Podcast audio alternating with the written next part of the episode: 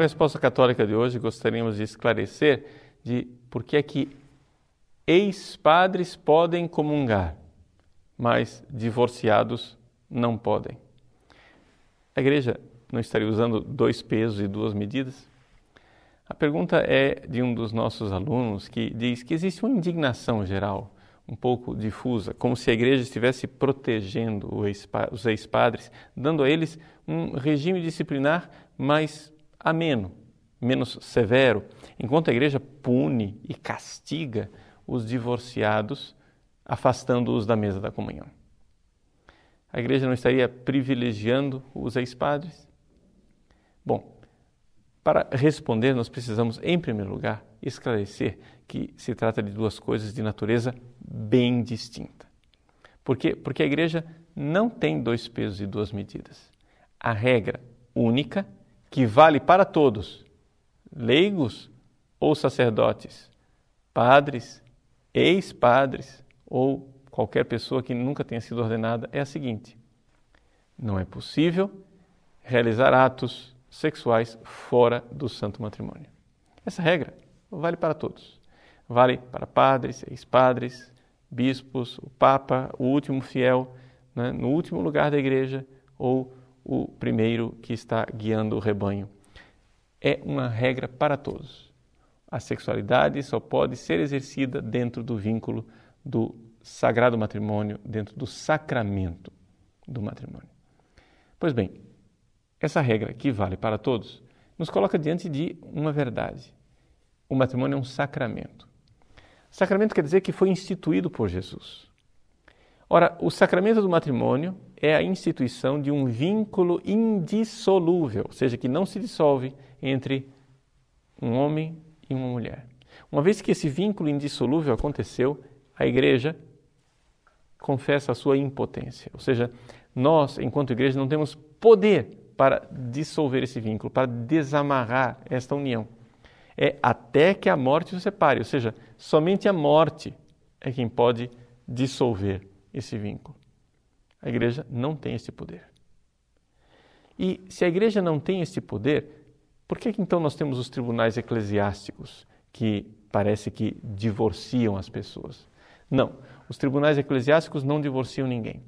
O tribunal eclesiástico existe na maior parte dos casos, para averiguar se aquele matrimônio realmente aconteceu.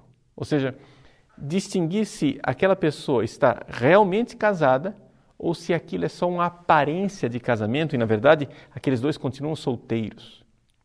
É para isso que existe um tribunal eclesiástico e para isso que se tem um processo de declaração de nulidade matrimonial. Não é um divórcio, é um reconhecimento de que eles jamais se casaram. E se eles jamais se casaram, eles estão livres. Estão livres, podem namorar e se casar. Não casar novamente, mas casar, porque a primeira vez não valeu. Portanto, é através do regime do tribunal eclesiástico que nós podemos resolver o problema de tantas pessoas que se encontram nessa delicada situação da segunda união.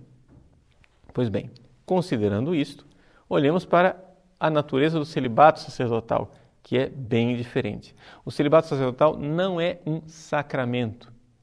Portanto, ele é simplesmente uma forma de a igreja enxergar que o sacerdote que foi ordenado, isso sim um sacramento, se configura ao Cristo celibatário.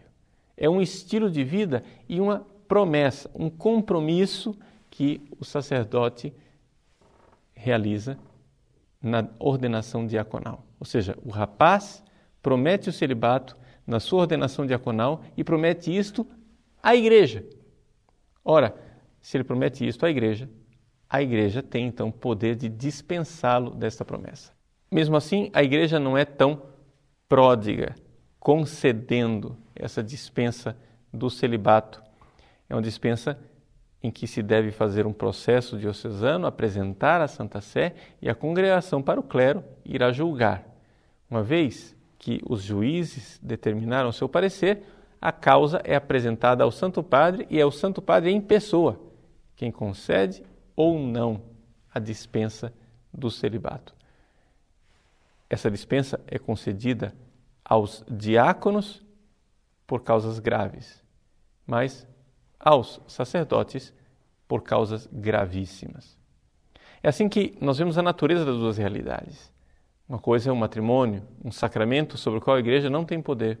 Outra coisa é o celibato, uma promessa onde a igreja pode exercer o poder das chaves.